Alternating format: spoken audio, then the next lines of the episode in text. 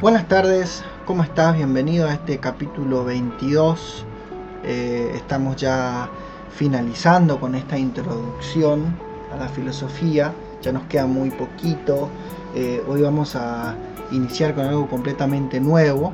Vamos a dar inicio a la filosofía contemporánea.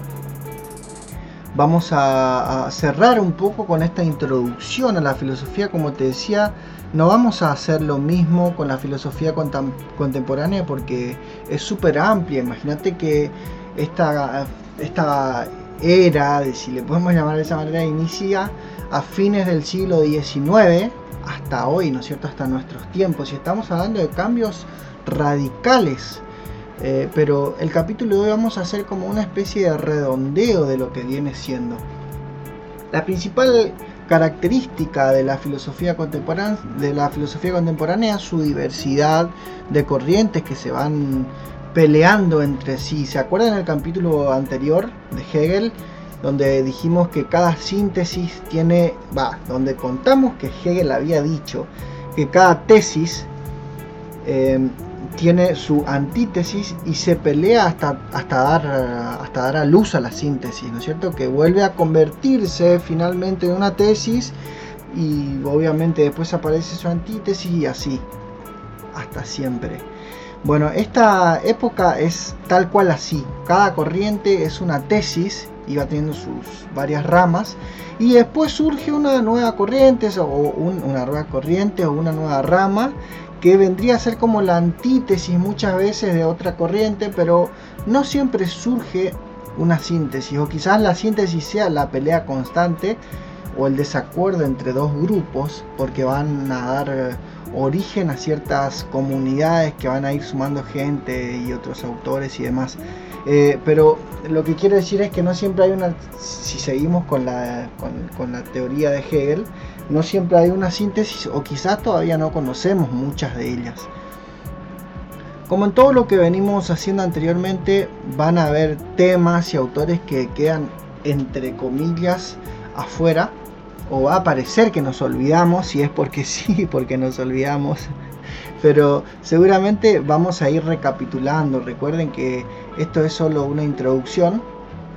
Pero Hoy vamos a tratar de hacer una, introducción a la filosofía contemporánea y sus referentes, hoy, ¿no es cierto?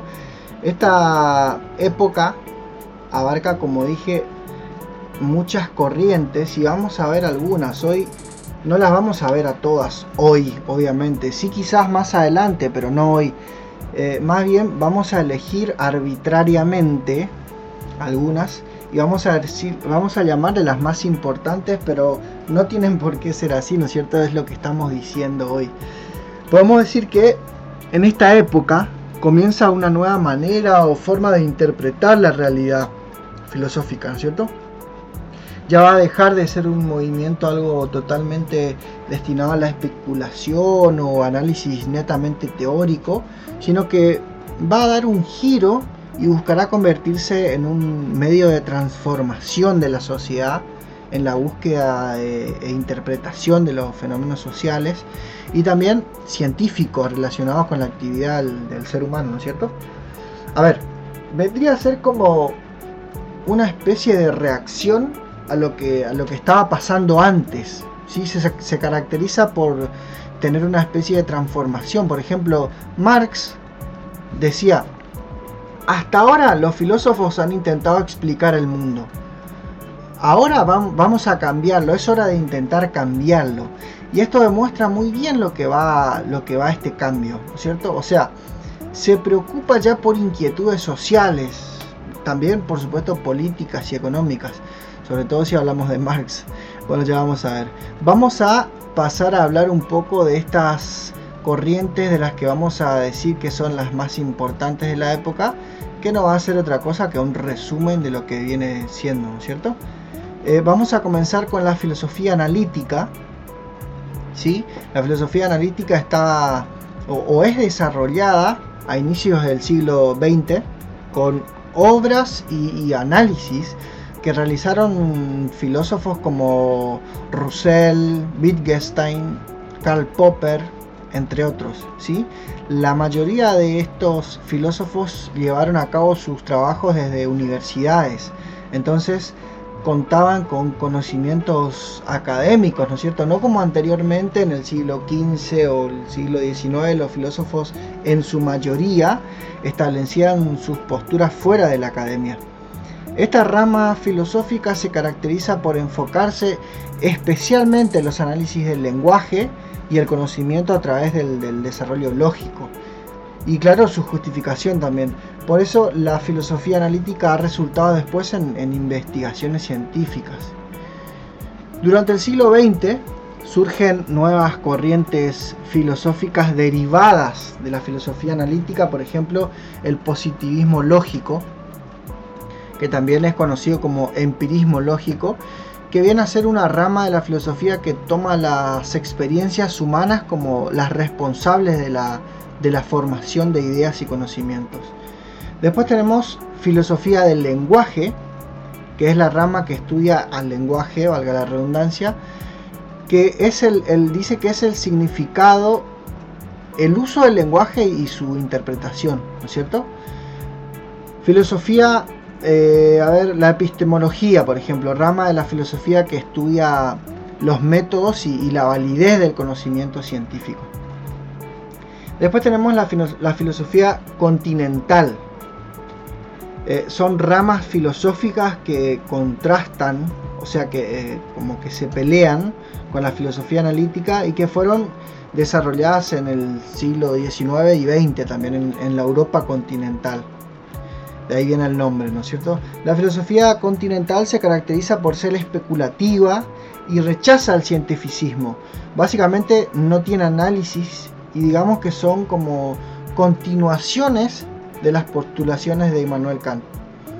Entre sus principales pensadores tenemos a Jean-Paul Sartre, Martin Heidegger, Michel Foucault, Albert Camus, Jacques Derrida, Deleuze, entre otros.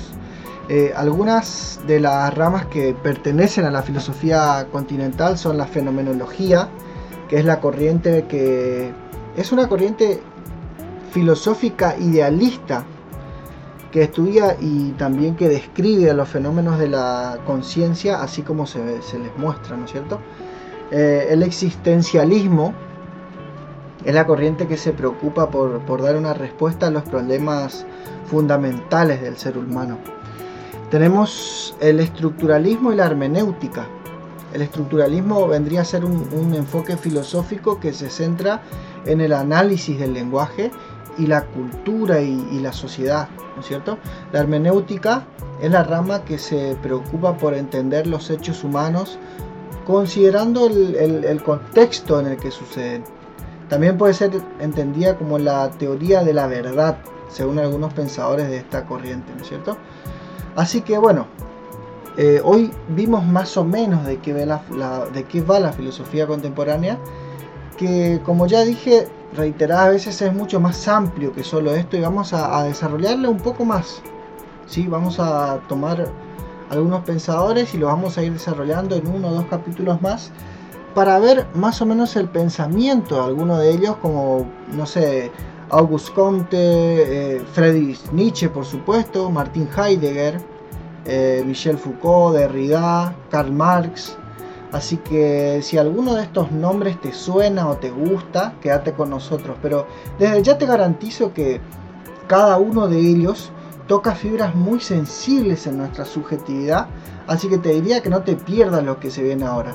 ¿sí? Sobre todo cuando hablemos de Nietzsche, eh, Heidegger que retoma mucho de Nietzsche, Foucault también eh, retoma mucho de Nietzsche y, nos habla cosas muy grosas acerca del poder, Derrida con, con temas como que tienen que ver con, el lenguaje y por supuesto Karl Marx cuando viene a cuestionar al capitalismo. Así que bueno, eh, si, alguno de estos temas que mencioné anteriormente te, gusta o, querés, te interesa darte una idea de por dónde viene esta, esta gente, te recomiendo que, no te pierdas lo que se viene. Así que bueno, este capítulo cortito lo vamos a dejar acá y la semana que viene vamos a retomar con quizás Conte o a lo mejor Nietzsche. Chau, chau. Desde el margen.